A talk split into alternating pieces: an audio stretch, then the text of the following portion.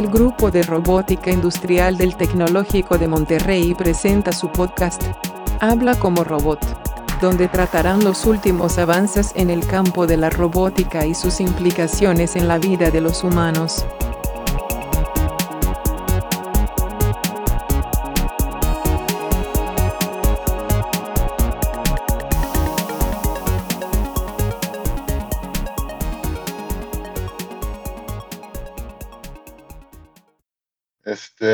Bueno, este, presento, me presento a mí y a mis compañeros. Hoy estamos este, Humberto, David y su servilleta, Jorge.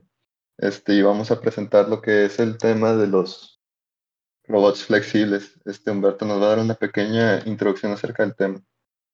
Eh, muchas gracias. Bueno, como ya mencionamos, vamos a hablar un poquito sobre los robots o las máquinas flexibles. Vamos a, dentro de este podcast vamos a tener varios temas. Vamos a empezar un poquito con la introducción sobre qué son estos robots o mecanismos flexibles. Este, bueno, pues vamos a empezar. Eh, los, los mecanismos flexibles son mecanismos que ganan por lo menos algo de su movilidad gracias a la flexibilidad de sus miembros en vez de solamente por piezas que se mueven. Por ejemplo, uno de estos, estos mecanismos normalmente están hechos de piezas de plástico o de elementos flexibles que cuando les ejerces alguna fuerza, ellos pueden ejercer otra fuerza o eh, recrear algún movimiento gracias a que sus piezas se están doblando. Bueno, este es, es muy curioso que lo que comenta mi compañero con respecto de que este, puedan ser hechos a base de materiales flexibles como plásticos o algún otro tipo de material este, ya que esto nos permite que puedan pasar por diferentes tipos este, de procesos de fabricación. Este, tal es el caso, como muchos sabemos, los procesadores están hechos este, por un proceso de litografía que puede ah. ser en micrómetros o nanómetros. Ah, o sea, estos, perdón, perdón, estos robots se pueden hacer con procesos de, de fabricación de litografía. Sí, por supuesto. Eso, eso es algo muy interesante porque nos permite hacer este, dispositivos tan pequeños que pueden tener hasta ciertas este, funciones muy interesantes. En el caso, yo me imagino, por ejemplo, una, una aguja que permita pues abrir los vasos sanguíneos. Si bien es cierto, ya existen este tipo de mecanismos, tú también puedes recrear este, este, cualquier cosa que se imagine con, con la misma funcionalidad. Inclusive, este, se está probando para tener este, ¿cómo se dice? Este, componentes de electrónica flexibles. Ya, perfecto. Este, les iba a decir, ahora sí me están dando en mi mero mole porque mm, parte de mi, especialización de mi maestría fue hacer este micro robots precisamente flexibles. Entonces no sabía que íbamos a hablar también de espacios este mm, de micro, eh, porque ahí hay un chorro de aplicaciones, está bien chido.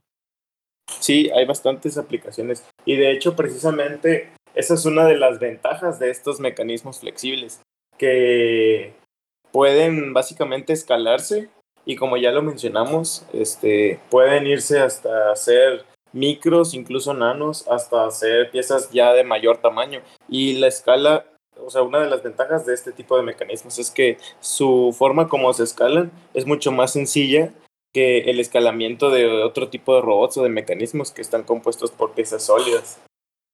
Ok, yo creo que sí les voy a preguntar un poquito más de los macro, porque de los micros sí sé un poquito más. Entonces, este, o sea, sí sé que, por ejemplo, en el mundo de los robots micro es fácil ejercer ciertas fuerzas, eh, por ejemplo, con atracción magnética, porque las superficies son muy grandes.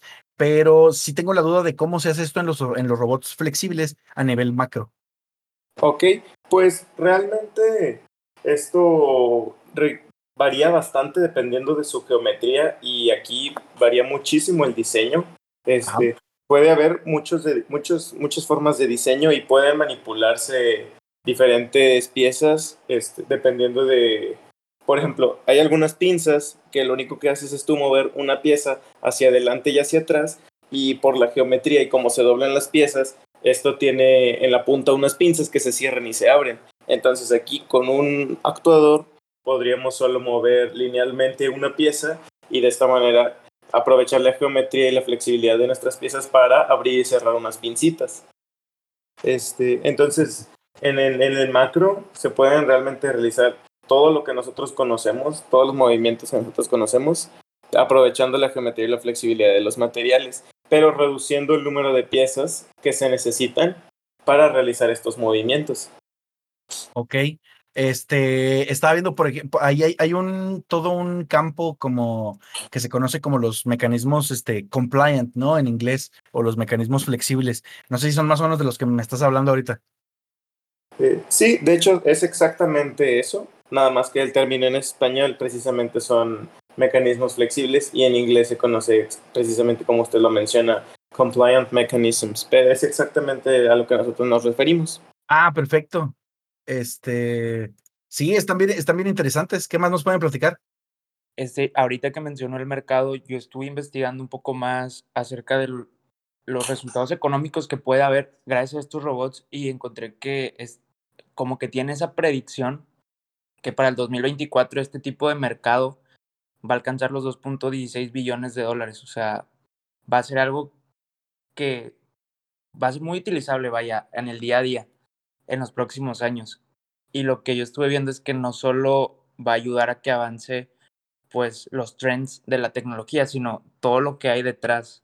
O sea, todos los proveedores, toda la gente que hay detrás de un producto final, pues obviamente va a tener que, que adaptarse a la situación de los mecanismos flexibles. Oigan, ¿y qué ventajas ven ustedes que haya, por ejemplo, de construir un, un, robot, aparte de la que ya nos acaba de mencionar este David, ¿no? Que obviamente, o sea, hay, hay campo de aplicación, pero ¿qué ventajas tienen los robots que tienen mecanismos flexibles? ¿Qué, qué creen ustedes que sería algo? Ah, este, bueno, yo voy a decir que la geometría es flexible, o sea, en el sentido de que no que sea físicamente flexible, sino que es flexible a cambios. Entonces, ah, ya. sí, puedes, claro. puedes adecuar el, el, mecanismo o el dispositivo a las necesidades que tú pues, lo requieras. Y eh, además puedes producirlo en masa, ya que puedes producir un, como es una pieza completa, no es modular, este, puedes producir una pieza y nada más estar cortando eh, este mecanismo por mecanismo. Otra ventaja que yo veo, así como dijo mi compañero, es que no, no se va a ocupar agregar todas las variables posibles como los robots rígidos. Con los robots flexibles, el mismo robot puede pues superar situaciones que no están como esperadas del mundo real sin pues sin tanto tiempo para hacer el cambio. Van a ser más rápidos de adaptación. De hecho, okay. una de las ventajas pues precisamente como lo hemos estado mencionando este, son los procesos de producción. Pues ya mencionamos que, que, pueden llegar hasta ser mucho más baratos y una de estas razones es que, por ejemplo, pueden hacerse con procesos que realmente se utilizan para producir a una escala enorme. Por ejemplo, al ser hechos de plástico se podrían hacer millones de piezas con inyección de plástico y esto saldría demasiado barato. E incluso hay hasta, podría haber más opciones de, de cómo procesarlos. Otra de las ventajas que tienen es el movimiento preciso y que aparte no tienen fricción.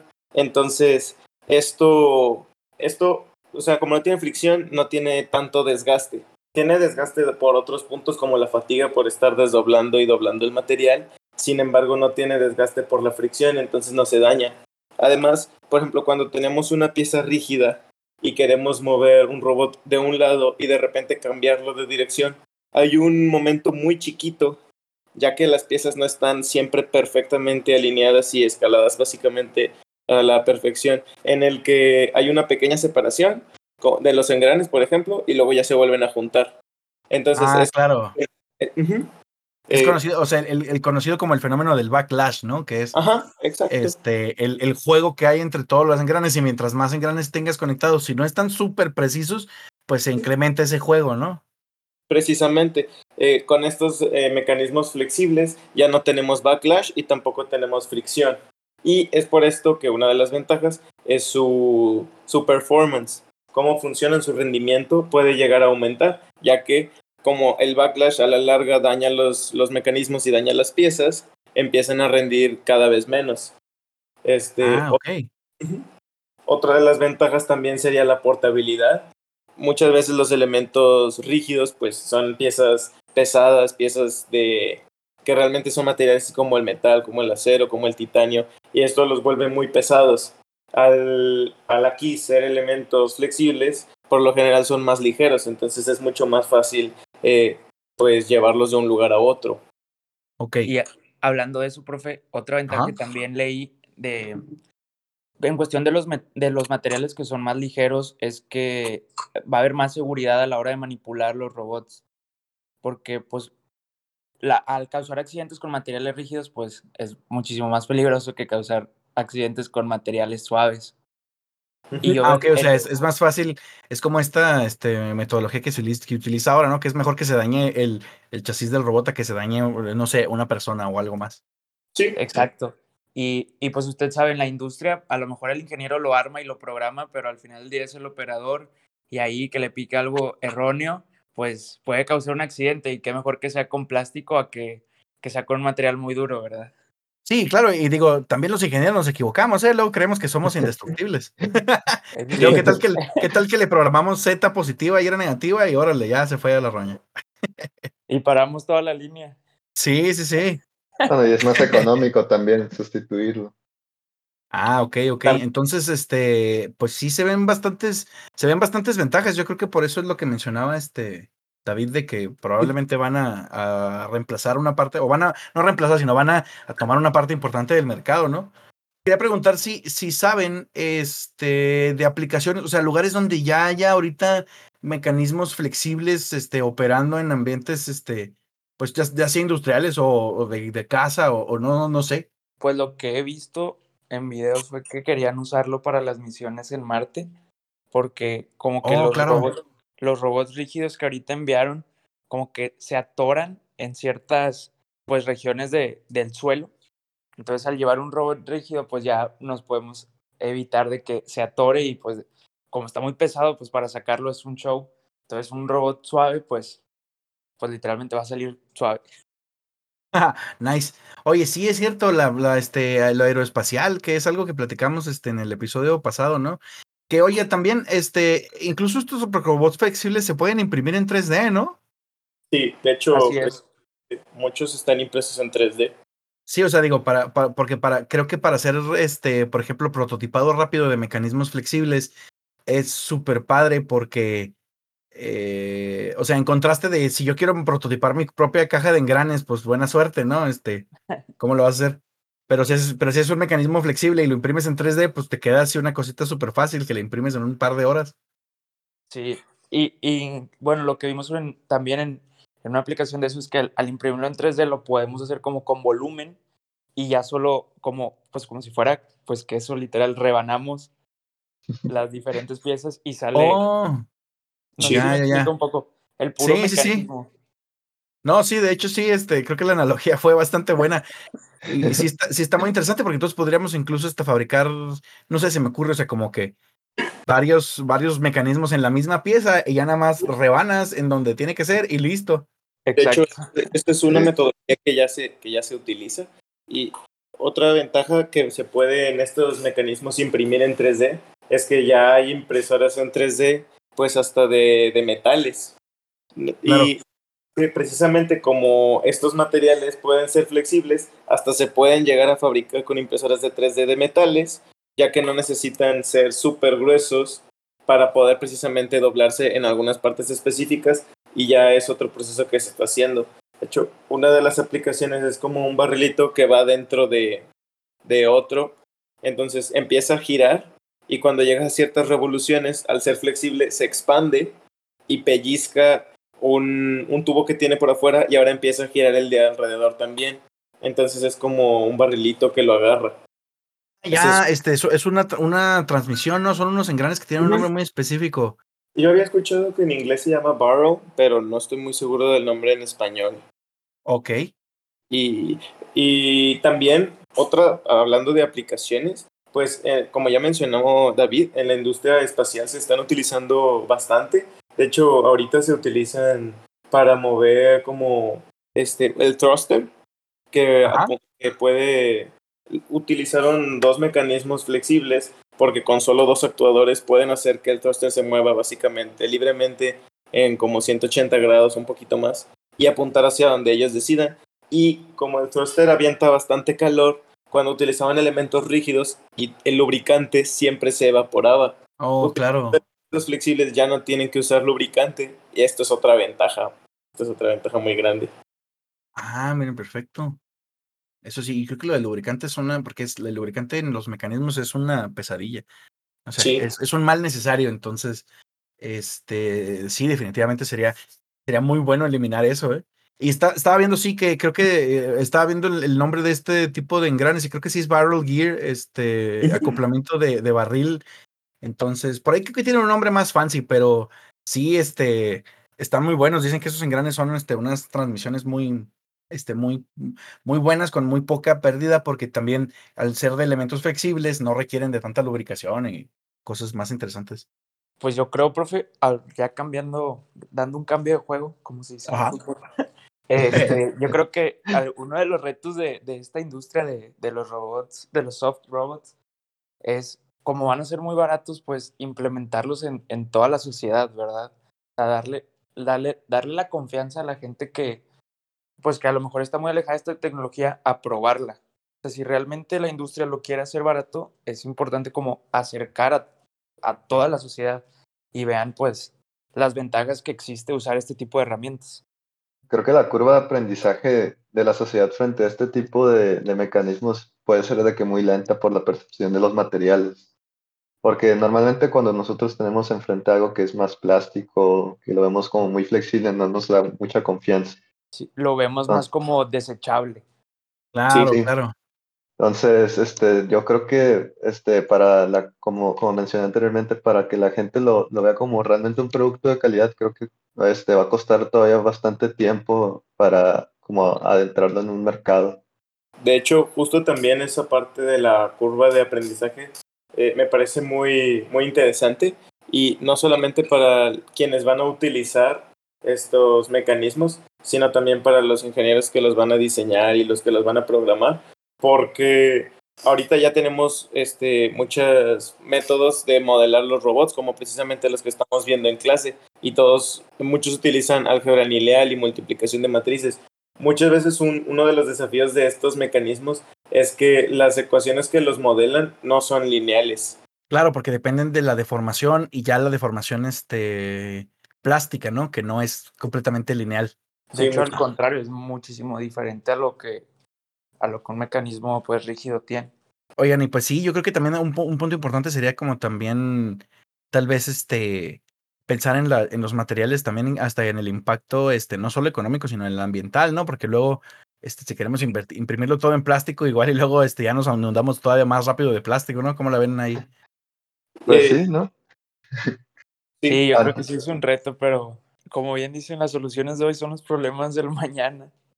Y creo que, creo que, creo que ahorita le estamos dando solución a pues dejar de hacer esos procesos altamente contaminantes de fundición de metales y cuestiones así, de acabarnos los recursos y pues utilizar los que, los que ya procesamos, ¿verdad?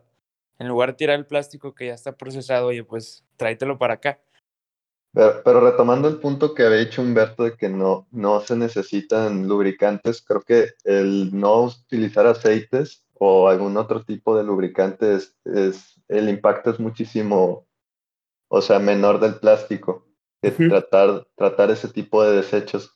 Esto podría abrir una, una nueva área. Ya ve que, bueno, a mí me gusta mucho un dicho que dice que realmente la evolución y, o la, el avance tecnológico se da gracias a los materiales. Ajá. Porque los materiales son los que dictan cómo podemos avanzar nosotros, ya que ellos son los que nos limitan. Aquí podría abrir ahora como ocupamos diferentes tipos de materiales a los que generalmente se utilizan y ocupamos materiales ya cada vez más ligeros y que resisten más fatiga y que si empezamos ahora a hacer todos los sistemas con, de, de este tipo de mecanismos van a tener que ser reciclables, pues podría abrir toda una nueva área de tecnología de materiales también. Claro, Entonces, claro, oye. Este, y definitivamente por eso, o sea, por eso la historia la clasifican luego en la edad de bronce, la edad de piedra, la edad de hierro, ¿no? Porque literal, los materiales dictan a una, este, algo muy importante de la civilización, así que sí, 100% de acuerdo. Sí, casi, casi la pauta. Sí, exacto, o sea, luego va- esta, luego tal vez algún historiador este, del futuro dirá que esta es la era del plástico reciclado, no lo sé. Puede ser. El Puede tiempo, ser, puede ser. El tiempo nos dirá.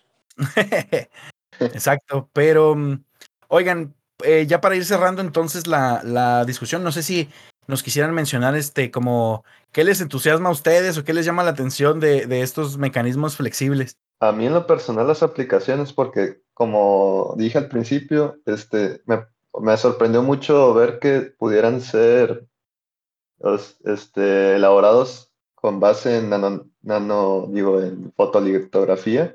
Ajá y este, aplicados todavía en componentes electrónicos, entonces todavía no puedo dimensionar como que el alcance de la aplicación, pero sí me puedo imaginar, por ejemplo, una pantalla flexible en un futuro sin necesidad de que tenga este, algunos, este, no sé cómo decirlo, algunos soportes o algún otro tipo de adecuación, sino como un mecanismo eh, unificado en una sola pieza.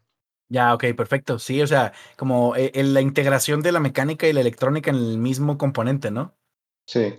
Sí, está súper chido. A mí, profe, lo que me mueve es, pues como ya había dicho en la conversación antes, que este tipo de, este nuevo producto va a abrir muchas puertas al mercado para, pues no solo para que haya beneficios para los que procesen este producto final, sino para todos los proveedores que hay detrás, pues de un nuevo producto. Claro, claro, puede, o sea, puede impulsar la, la, economía, ¿no? Un nuevo sector de la robótica. Claro, y, y en muchos niveles. Y la otra cosa es, fue, o es, como ya dije, tratar de, al menos en lo, el alcance que yo tengo, es pues darle buena imagen a, a, estos productos que realmente sí le van a hacer un bien a la sociedad y generar confianza en, en el trabajo que, que hacen o que hacemos los ingenieros. Perfecto. Qué bueno que dijiste hacemos porque les iba a decir eso, eso nos toca a todos nosotros. Claro. y, y a mí, pues la verdad lo que me llama muchísimo la atención es que puedes generar básicamente un movimiento completamente diferente cambiando el diseño, el diseño de, de tu pieza. Porque como una de las ventajas pues es que como están hechos con una sola pieza o muy pocas piezas, este, el diseño puede determinar cómo se va a comportar tu mecanismo. Y a mí que me interesa bastante eso, me llama muchísimo la atención en ese aspecto. Ya, o sea, en la parte de, de cómo las dimensiones, a ver si entendí bien, o si las dimensiones del mecanismo cambian el, el movimiento en sí del, del, mismo mecanismo, ¿no? Sí, y que agregar una ahora una conexión de aquí a acá va a generar un, un mecanismo que se comporte de una manera muy diferente. Todo, todo eso, todo eso a mí me llama muchísimo la atención y que, por ejemplo, puedes mover de manera lineal una, una pieza y generar rotación en algún lugar gracias a que se está doblando otra pieza. Cosas así a mí me, me interesan bastante. Y, y, que básicamente, pues ahora podrías hasta producirlos en tu casa. Antes, pues, si necesitabas algo, ocupabas varios proveedores o ir a diferentes lugares a conseguir todas las piezas que necesitas. Ahorita solo sería una y con eso ya sería suficiente. Sí, la verdad, este, con todas estas cosas que, que plantean ustedes, eh, sí se ve como que haya futuro, especialmente porque hay mucho campo para dónde experimentar, ¿no? Para dónde jugar y, y, y este, ¿cómo se llama? Producir prototipos rápidos y ver dónde fallan y mejorarlos. Este, creo que es una tecnología que definitivamente, como dijeron ustedes, este, sí viene para, para quedarse, especialmente a la par de, de las otras tecnologías que estamos desarrollando y los otros materiales, ¿no? Sí. Oigan, pues este, muchísimas gracias. Eh, muy interesante también todo lo que nos los vinieron a platicar. Y creo que se junta un poco también con el, el tema del, del, episodio 2, que fue de, de, impresión 3D. Este, definitivamente estamos viendo, ¿no? Como ciertas tendencias en la tecnología. Entonces, eh, pues muchas gracias por platicarnos de esto. Yo sabía unas cuantas cosas, pero realmente no, no me quedaba tan claro como todos los alcances y ahora creo que ya lo entendí un poquito mejor gracias a, a ustedes. Entonces, este, pues ya nomás nos queda despedirnos, chicos. Muchas gracias. No, profe, gracias a usted por el espacio. Sí, profe, muchas gracias. Muchas gracias por el espacio y por quedarnos aquí en el podcast. Excelente, pues es todo y nos vemos el próximo episodio.